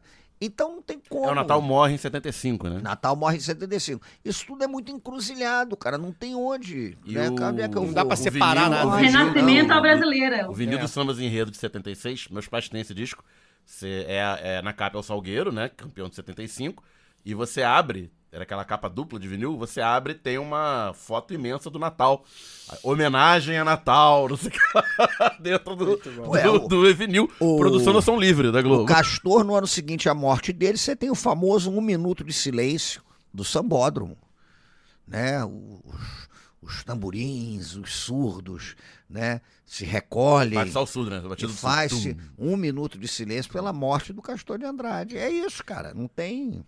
Fazer o quê? Queria Né? falar de escola de samba, então, saindo um pouquinho aí do bicho, mas não ao mesmo tempo, né? É, queria que você falasse, professor, como é que você tem avaliado. Rogério tem garantido que a mocidade vem bem, que não vai fazer vergonha. Vamos ver. o- Perlingeiro o- falou outro dia. Conversei com o Rogério Andrade, ele me garantiu. Olha, Esse, me é um- garantiu. é um- esse empresário está sendo é, perseguido pela justiça burguesa, né? Vamos ver é, como é que vai ser. É muito difícil ser empresário no Brasil. Muito difícil ser empresário no Brasil. Torcer, tomara, né? A gente já conversou aqui alguns, alguns anos, né? Você veio aqui em 2016, 18, 17, 18, 20, Teve live teve a durante a live. pandemia.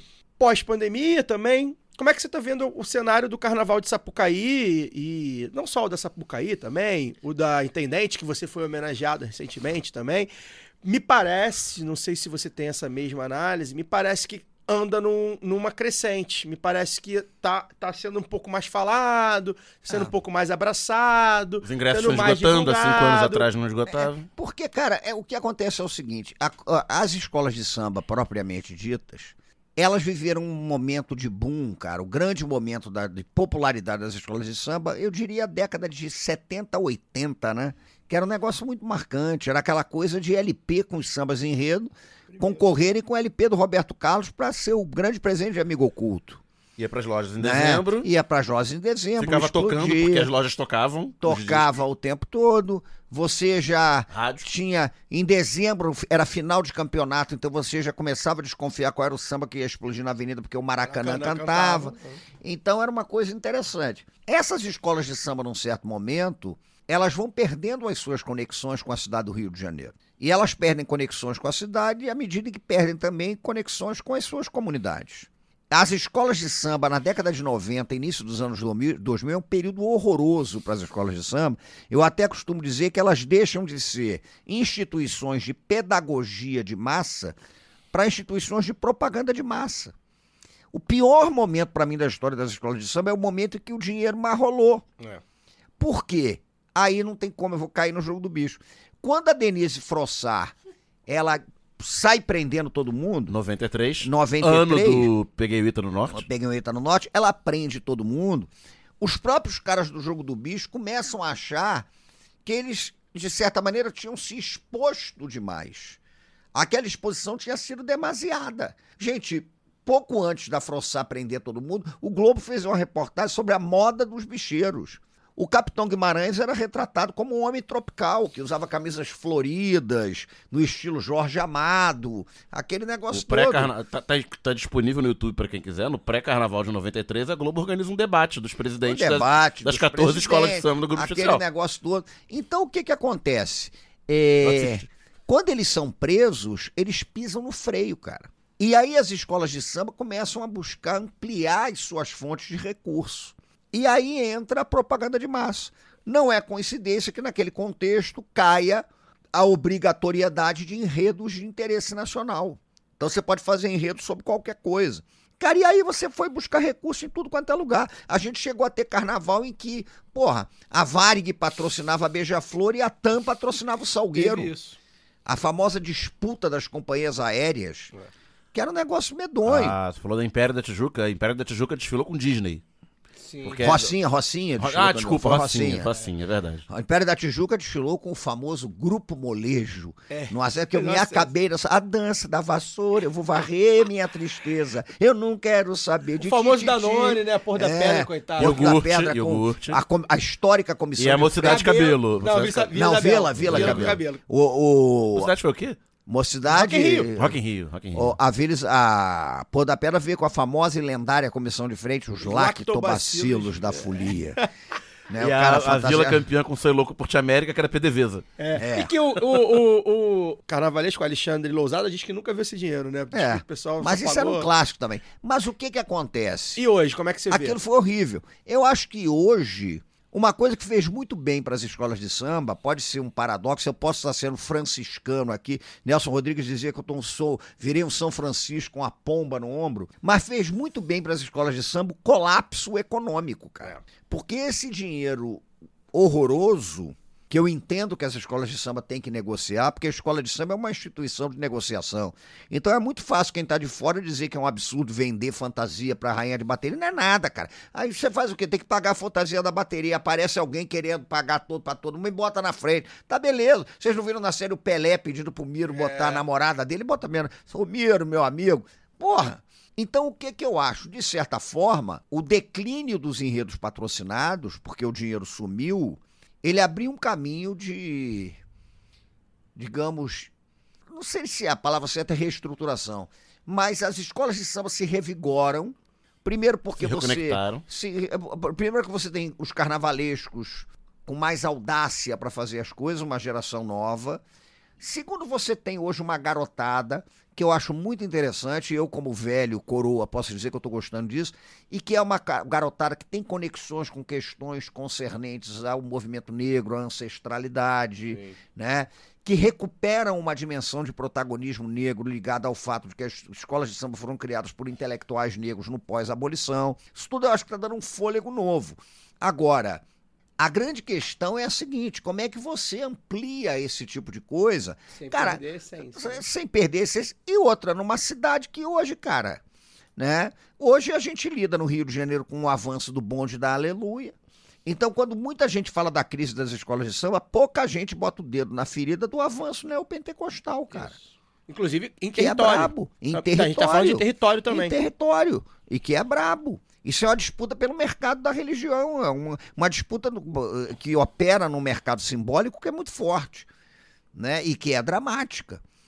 Então, como é que as escolas de samba vão? Ao mesmo tempo que você tem a Liesa, por exemplo, agora eu vou falar mal da Liesa. Eu vou, vou dando tiro no próprio pé, já que eu trabalho com carnaval.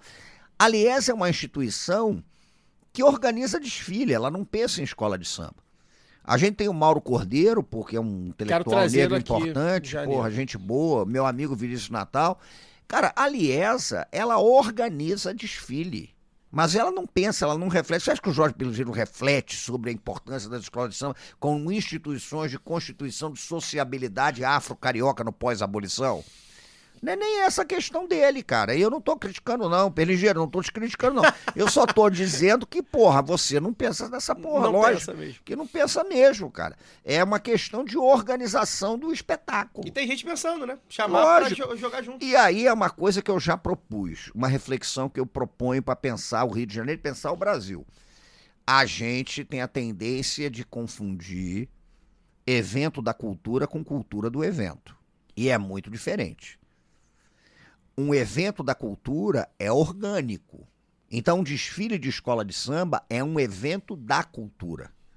É uma frase que eu falei há muitos anos atrás, hoje muita gente usa, entrou por- porque entrou como epígrafe de um livro sobre o Império Serrano. Uma escola de samba, ela não existe porque desfila, ela desfila porque existe. Ela desfila porque existe. Isso é a história das escolas de samba. A existência das escolas precedeu o desfile. né? É. Lógico, Portela de 23 e o lógico, desfile de 31. Precede o desfile. 32. Então, o que que acontece? Escola de samba, desfile de escola de samba, é um evento da cultura. Mas a gente tem a cultura do evento, que é aquela coisa rasa de você sair fazendo evento o tempo todo. A cultura do evento está presente, por exemplo, nos camarotes da Sapucaí. Cada vez mais, Aquilo né? é o túmulo do samba, o que acontece ali dentro. Mesmo porque não tem samba. Não tem nada. Tem show paralelo. Aquilo ali é terrível. Então, o que que acontece? Mas eu entendo a lógica da circulação do capital, estou sendo condescendente. Não, e o Fabato, por exemplo, é um. é, ele, é, nosso parceiro, Fábio Fabato, também, um, quase um padrinho também do lado B. é, ele fala muito sobre isso, né? Sobre como os camarotes podem subsidiar as, as áreas populares. Então, lógico. dá pra, dá pra você colocar ali os camarotes, o pessoal quer gastar E dois pensa- mil reais. É lógico. E, essa galera subsidia o, o povão que tá ali no viaduto. Que né? lógico, isso aí precisa ser feito, cara. Então eu acho que hoje, pra sair da bolha, é, não adianta, cara, eu chegar lá, não ia falar, isso é importante e tal, mas depende também de uma mudança de perspectiva ligada à gestão do espetáculo, Total. cara. Total. Let's talk about MediCal. You have a choice, and Molina makes it easy. So let's talk about making your life easier, about extra help to manage your health. Nobody knows MediCal better than Molina. Visit meetmolinaca.com. Let's talk today. Lucky Land Casino asking people what's the weirdest place you've gotten lucky? Lucky? In line at the deli, I guess? Aha, in my dentist's office. More than once, actually. Do I have to say? Yes, you do. In the car before my kids' PTA meeting. Really? Yes. Excuse me, what's the weirdest place you've gotten lucky? I never win and tell. Well, there you have it. You can get lucky anywhere playing at LuckyLandSlots.com. Play for free right now. Are you feeling lucky? No purchase necessary. Void where prohibited by law. 18 plus. Terms and conditions apply. See website for details. A gestão do espetáculo. Senão fica muito complicado. Você quer ver uma coisa? É uma coisa triste, você pode observar. Se você observar a média de idade de desfilantes de escolas de samba, ela é alta. Porque para um garoto, para garoto, cara, é muito mais negócio você brincar o carnaval de rua. Não existe disciplina, Porra, não, não existe o aquela disciplina, inteiro, não tem ensaio. aquela tara daquelas alas coreografadas que bota o cara quatro meses antes para começar a ensaiar. Não tem aquele mito sacrificial, né, de que você tem que aparecer oito horas antes do desfile que vão pintar você todo. Não tem aquela coisa de carnavalesco. ensaio. Não tem aquela coisa do carnavalesco que acha que o componente é uma alegoria viva, então mete-lhe uma fantasia de 30 quilos. Porra, então como é que você atinge isso? Né? Como é que você renova público? Como é que você renova público para compor samba enredo? Como é que você fala com a garotada? Eu acho que um desafio grande que as escolas de samba têm é a renovação de público, cara. É. Como é que você vai atrair uma garotada? Claro que tem. Né? Evidente que tem, evidente que tem garoto que gosta, evidente que é, tem. Outro sim. dia eu vi um vídeo lindo de um menininho batendo na Santa Cruz. Não, e, e Isso assim, é ontem a gente foi fundamental. pra, pra vila, né, o Daniel? É, tivemos Tinha muita, muita adolescente, que é aquela galera que tá ali, Mas aí mora é isso, por é ali. ensaio de rua, de da comunidade. vila, de uma escola extremamente conectada com o seu bairro. Exato. O Caio fala, é uma escola que tem um bairro, não é um bairro que tem uma escola.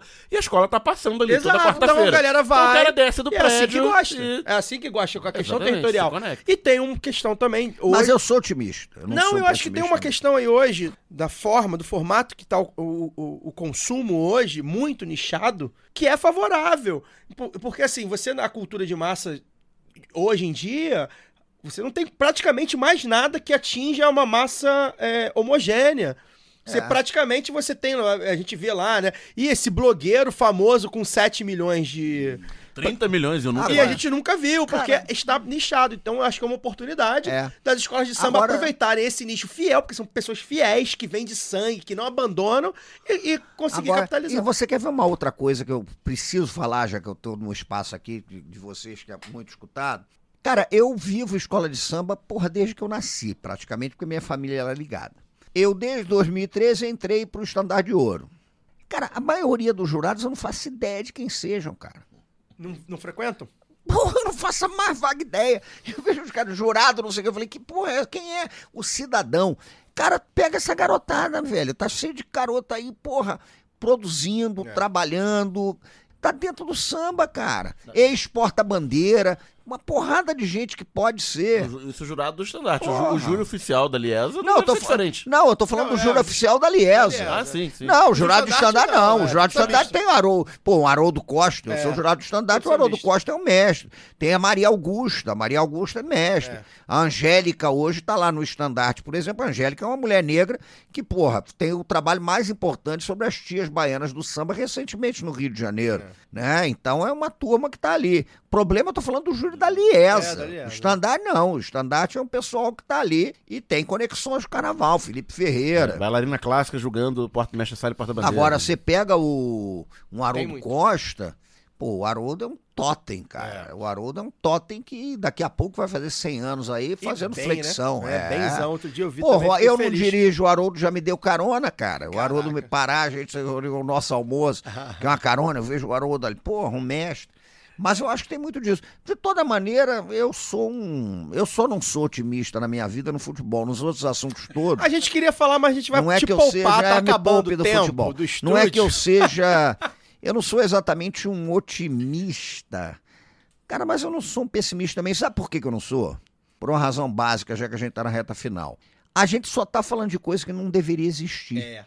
Porque esse No entanto, projeto, tô aí. no entanto, existe. Esse projeto tenebroso de Brasil, Não contempla. um projeto colonial, patriarcal, misógino, homofóbico, concentrador de renda, concentrador de capital e tal, queria aniquilar isso tudo.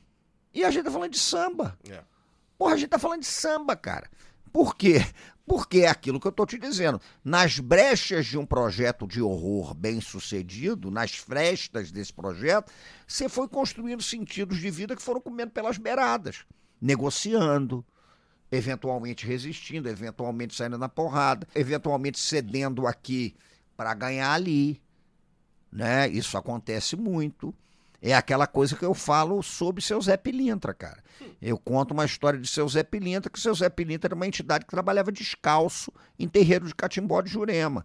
No Rio de Janeiro, de repente, seu Zé Pilintra começa a trabalhar com terno linho E120, sapato, e perguntam para seu Zé por que, que ele resolveu botar sapato, ele vira-se e diz: Eu botei sapato porque eu quero continuar descalço, né?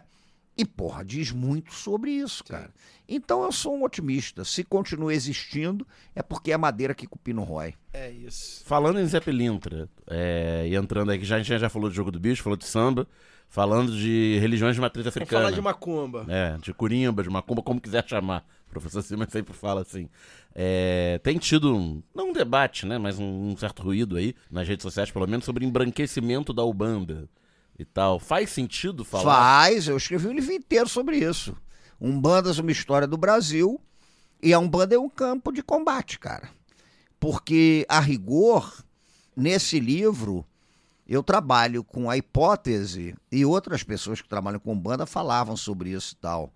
É que na década de 40, sobretudo na década de 30, naquele momento em que a identidade nacional era pensada pelo Estado varguista dentro do paradigma da mestiçagem, né? naquele contexto, você tem uma divisão evidente dentro do movimento umbandista. Entre uma parte do movimento umbandista que reivindicava uma umbanda vinculada aos ritos afro-indígenas, vinculada sobretudo aos ritos bantos, né? os calundus, tem material sobre o século XVIII, eu uso muito isso no livro e tal. E outros que buscam legitimar a Umbanda a partir do apagamento das referências afro-indígenas e de uma ligação maior com, sobretudo, o espiritismo de linha kardecista. Porque eu acho que a questão não é de- nem debater o cristianismo. Nesse aspecto, eu crio uma confusão braba aqui, dizendo o seguinte, cara. Na minha cidade, pelo menos, mais do que a cristianização de rito africano, o que você teve foi a africanização do cristianismo. O Rio de Janeiro africanizou o cristianismo pra cacete, cara. Isso é, é- é uma encruzilhada. Então, esse debate, ele é um debate sério, cara. E é um debate. O Rio é muito misturado. O Rio, na verdade. Se o pároco da igreja de São Jorge renegar. Não, a, ma- a- cara, a tá macumba, ferrado. a macumba aqui come solta. A macumba aqui come solta, cara. O cristianismo é macumbado, porra. é- São Jorge, porra, macumba come solto. E é uma coisa interessante, porque você vai à igreja de São Jorge, o terreiro tá batendo e tal. E aí daqui a pouco o terreiro para porque combinou com o padre, é a hora de ter uma missa, aquela coisa toda. Mas em outras áreas do Brasil esse embate é muito forte, cara. Porque porra, um banda esotérica, um banda que reivindica uma origem atlântida, né, continente perdido, o negócio indígena e tal. Eu no livro falo disso. A Umbanda, ela se configura a partir de uma série de ritualísticas que vão se entrecruzando, mas que são, não tem dúvida nenhuma, predominantemente bantos, cara. Né? Você quer saber da Umbanda, a Umbanda é predominantemente banto. Eu não tenho dúvida nenhuma quanto a isso. Agora, esse pau quebra e é um debate sobre o Brasil. Brasil, é, das contas. falar. É. Gente, tem muito mais coisa pra falar. Sim, mas vamos fazer um trato. Não vai ficar mais tanto tempo sem vir. Vamos, vamos, vamos. Não, a gente pode voltar depois para comentar os resultados do É, por favor. Eu queria que Carnaval é você falasse cedo sobre o enredo e tal. Mas eu quero, vou trazer o Mauro aqui. Eu tô com o contato dele, vou ver se eu procuro o Mauro aí pra gente, pra trazê-lo pra falar dos enredos, sobre essa, esse momento dos enredos de carnaval, né? Que tá muito forte. Fabato, de novo, Fabato. É, esse aí é arroz de cajuzinho, festa. cajuzinho da mocidade. É, esse aí, esse aí é arroz de festa. Fabatinho, Cajuzinho. Traz o Adnê, cara. Traz o Adnê, É, gente Adnê é bom boa, também, meu né? Autor do samba da mocidade É, também. Tá, tá, tá se metendo no samba também. Não, é bom, é bom. Mas E gosta. pra falar de futebol também. Não, não. E gosta, e gosta. É bom compositor, inclusive. É bom, é bom. Bom compositor. É bom. O cara que gosta, né? do- Puro fruto do é, suco é, do meu amor. O cara que aprendeu a gostar do samba e, e- e trata o samba de, de maneira muito respeitosa. Tem muita coisa pra falar, mas é isso. A gente já, já vai, vai encerrar por aqui. Simas, muito obrigado. Acabou a cerveja. Acabou a cerveja, acabou onde quando acabou a cerveja, acabou o milho, acabou a pipoca. Muito obrigado, como sempre. Delicioso. Passa rápido, né, Luara? A gente nem sente passar. Cara, eu tô aqui, você viu que eu- hoje foi, eu acho, o programa que eu menos falei, eu sou faladeira, É. assim, mas eu acho que foi o programa que eu menos falei, porque eu fiquei aqui realmente encantada. Falei, cara, não dá pra poder. Não. Quando você fez a relação com o mercenário, eu falei, cara, é isso. Eu comecei a falar lá no início, falei, tem isso também que eu, que eu na hora. É, então são vários. Vai insights, gerar de fica- corte, vai ser a maravilha. E assim, o pessoal não, pessoal não viu, né, Luara? Mas você tava aqui olhando, aqui contemplando aqui o professor Tô. falando, né? E eu vou, Muito contar, bom. eu vou contar uma história do porquê disso que eu tô aqui, por que eu fiquei, fiquei calada. Já posso dar meu boa noite? Pode puxar então dá seu aí? boa noite, boa noite. Vou dar, ó, gente, assim, é, além de, de ser uma grande, vou rasgar seda mesmo, uma grande admiradora, tenho é, dois grandes amigos também que quando a gente já falou aqui no lado B que ia rolar de novo, falou, ah, eu vou entrevistar o pela minha primeira vez, né, professor? Então, é, eles já ficaram super é, animados, assim, então já dei em primeira mão essa informação aí. E para quem acredita nos mistérios, nos encontros, das encruzilhadas da vida, vou contar rapidamente essa história aqui, que eu, eu vinha namorando uma edição do Corpo Encantado das Ruas. E aí, apesar de ter um monte de livro na minha fila, eu decidi que eu ia comprar, era só questão de parar para poder fazer isso. E aí, é, eu cheguei em casa, tinha uma encomenda para mim. Eu não sabia, foi uma surpresa, né? Chegou o exemplar do livro, do seu livro, na minha casa. Foi presente de um amigo querido que eu não tinha falado nada. Né? Minha refer... E ele é minha referência é, em- para botecos e afins, o grande Rafa Mendonça, grande atleticano botequeiro. É, beijo, Rafa. Então eu fiquei assim, foi um negócio que na hora que eu abri e era o, o livro, eu fiquei toda arrepiada. Aí eu falei, cara, tenho, eu já queria ler. Ele falou comigo, a, a mensagem dele foi: você precisa ler isso aqui. E aí eu começou assim, já já conhecia o trabalho do Simas, mas é, a primeira obra que, que eu li dele mesmo em né, livro, assim, além do- dos tweets, foi ah, O Corpo Encantado das Ruas. E, e vou mandar também um beijo pro Marco Aurélio, um amigo meu também, atleticano também, grande, grande cara aí, da comunidade do Galo Orkut, então Antigas, que é grande admirador do trabalho do Simas também, quando eu falei, ficou super animado, sei que vai ouvir essa, essa nossa edição. Mas foi isso, gente, eu fiquei aqui assim, ó, parado, olhando, porque tinha várias coisas que eu queria até me meter aqui no meio, mas não, nesse momento aqui, quem precisava desfilar nessa avenida do lado B hoje era o, o Simas. Espero que você volte, viu, Simas? Porque aí eu vou ficar um pouco menos paralisada, agora já é da casa. Espero que até lá eu já possa estar molhando o bico, porque eu contei aqui em off que eu fiz promessa para o Galo ganhar do São Paulo e do Flamengo. Então eu tô sem beber até o Natal, pelo menos eu fiz essa ressalva aí, a partir do Natal eu vou poder beber. E já pensei nessa coisa também de fazer. Simas falou que agora faz uma promessa para poder voltar a beber. Eu pensei até em fazer isso aí, mas eu sou uma mulher de muita fé.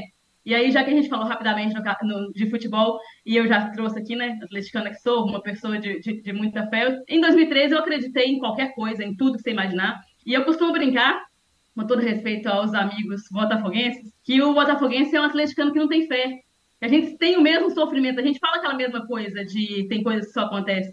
Mas falta esse acreditar. Então fica aí a provocação para os amigos botafoguenses. Quando vocês estiverem com 20 pontos à frente, acredita. Coloca lá o eu acredito na plaquinha, porque vale a pena. O eu acredito para mim, sim, mas é, é um canto, um cântico, um ponto, é um negócio assim que aquela vibração é que fez o Galo chegar à final da Libertadores e é o que fez a gente ganhar de São Paulo, tenho certeza.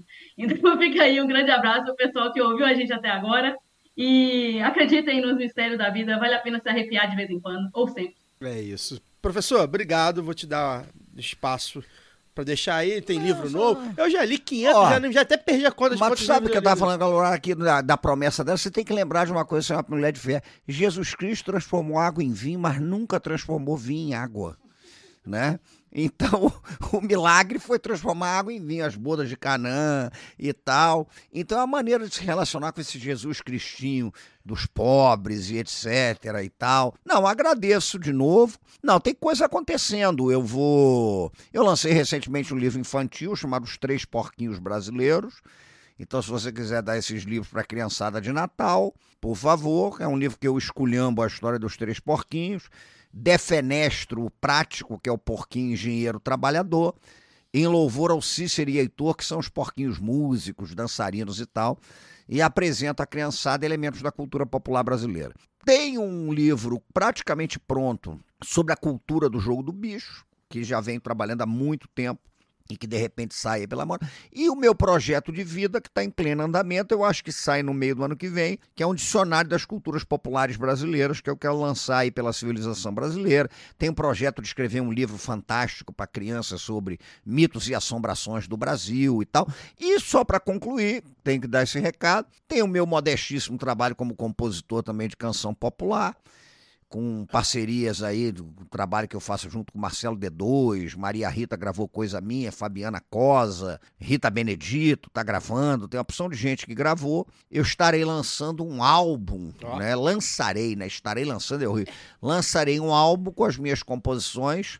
Agora no dia 20 de dezembro, com o Rafael Adoc Lobo. Álbum de Natal não, né? É um álbum quase de Natal, né? De Natal não que é só macumba, mas é um álbum com canções nossas gravadas por gente como Rita Benedito, Moisés Marques, Luciano Felipe, Fabiana Cosa e tal. E é um álbum que para mim é desafiador porque eu trabalho nesse álbum exclusivamente como melodista. São melodias minhas que foram, propus um desafio ao Adoc Lobo, Rafael, para ele letrar melodias que eu fiz passeando por um universo bastante amplo de canções populares do Brasil. É isso. Tomara que tenha uma nova temporada do, do, Vale escrito. para botar mais gente nessa roda. Eu agradeço de novo e a gente volta depois do carnaval para enfiar o cacete no Júlio da Liesa, que faz sempre bem, né? É, pois É isso aí, gente. Muito obrigado. Obrigado, Simas. Antes de encerrar, Ah, pessoal... mandar o meu abraço pro Fagner Sim. e dizer que eu, é, compungido, sinto-me bastante dividido em relação ao Mundial de Clubes que vem por aí. Mas todo mundo sabe que eu sempre fui, desde garoto, Altrad. né? Mora no meu coração. Eu também tô bastante dividido entre City e Alt Rádio. Antes de encerrar. Também. É. Antes de encerrar, gente, deixar a nossa caixinha de Natal, tá? O lado B tá aceitando aí as doações avulsas via Pix para lá do B do Rio, arroba yahoo.com. Então, quem tiver com uma condiçãozinha aí melhor nesse fim de ano, quiser dar sua contribuição para o seu podcast preferido, faz o Pix lá do B do Rio, arroba yahoo.com. Se você quiser ser apoiador ou apoiadora mensal, você pode ir em orelo.cc barra lá do. Por 10 ou 20 reais por mês, via Pix ou cartão de crédito, você nos ajuda a manter os conteúdos atuais e ainda consegue consumir alguns conteúdos exclusivos. E para quem está meio quebrado, a opção é ouvir a gente pelo app da Aurelo. Você ouve gratuitamente o lado B e outros podcasts que quiser, ainda dá uma graninha para o criador de conteúdo. Teste a Aurelo, o único app que remunera os podcasters. Daniel, sua despedida, a gente é, encerra aqui a sua participação neste ano. Não estarei no programa que vai ao ar semana que vem. Não estará no programa que, que já foi gravado. Obrigado e até ano que vem. Valeu, gente. Valeu, valeu Caio, valeu Simas, valeu Luara, valeu Fagner, que, não, que teve problema hoje. É, e valeu você que passou aí o ano e os anos anteriores ouvindo a gente. Feliz Natal para quem é de Natal, feliz Ano Novo, boas férias para quem for tirar férias. E final de janeiro, né? A gente Final de retorna. janeiro. Final de janeiro a gente retorna. Bom trabalho para quem for trabalhar também. Antes de dar o, dar o meu tchau aqui, eu queria agradecer a todo mundo que compareceu na cervejada do lado B no último sábado, né? Felizmente a gente precisou fazer um evento bem reduzido, é, só para apoiadores, convidados, parceiros, enfim. Mas ao menos a gente conseguiu aí retomar a comemoração de fim de ano. A gente espera, a gente vai se planejar melhor para que em 2024 a gente consiga um local maior, planejar com mais antecedência para poder fazer essa brincadeira aí que a gente faz final do ano e a gente não, não tinha feito desde 2019, ser ainda melhor. Então, um abraço especial para o Mário Magalhães e para Fernanda da Escócia, que foram lá tomar uma cervejinha com a gente.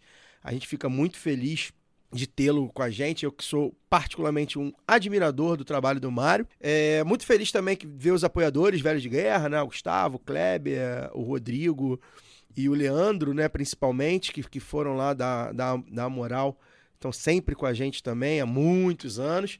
Parceiros como o Rodrigão da Sauí, sua companheira Carol, que eu fiquei sabendo que era ouvinte do lado B antes de vir aqui pro, pro Sauí. Ela disse que gosta muito quando a gente fala de quê? De escola de samba. Então aí, ó, ela vai, com certeza ela vai ouvir esse podcast, né, Rodrigão? E certamente vamos voltar falando de escola de samba, porque falando- o carnaval é logo agora, de, é logo dia 11 e 12 os desfiles, né, do especial. Pois é, a Então- gente vai, a gente vai falar bastante de, de escola de samba também. Então um beijo aí pra Carol, um, um abraço pro Vitor da Camisa Crítica. Enfim, foi bem legal, a gente ficou feliz porque a gente 2023 começou muito difícil pra gente, mas a gente encerra bem, a gente encerra com boas perspectivas. É, foi bem legal. E também mandar um abraço, né? um- Uma série de abraços aqui pra turma que veio se comunicando com a gente nas últimas semanas, né? O Fábio Pacheco, ouvinte também de longa data, lá de São Gonçalo, que mandou um e-mail elogiando o programa sobre sindicatos, né? Com o Normando Rodrigues, que inclusive está fazendo bastante sucesso nas redes, viralizou no TikTok, no Instagram. É, mandar um abraço também pro Érico Luiz da Silva, que elogiou o programa 297, né? Com a Conceição de Maria, sobre é, consciência, é, o mês da consciência, enfim. E um abraço também pro pessoal do Metal Reds Motoclube, que o Érico faz parte, ó, é um motoclube de antifas, de esquerda.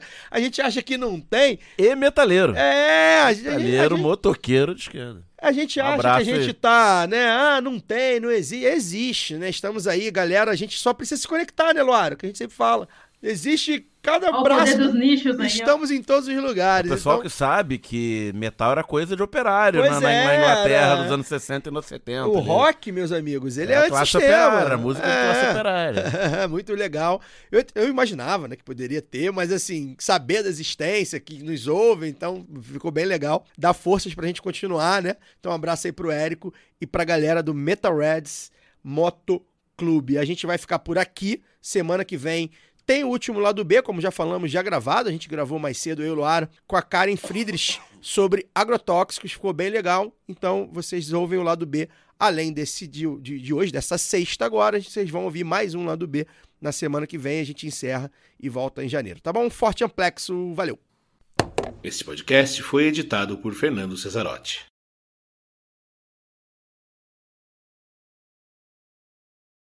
Let's talk about MediCal. You have a choice, and Molina makes it easy. So let's talk about making your life easier, about extra help to manage your health. Nobody knows MediCal better than Molina. Visit meetmolinaca.com. Let's talk today.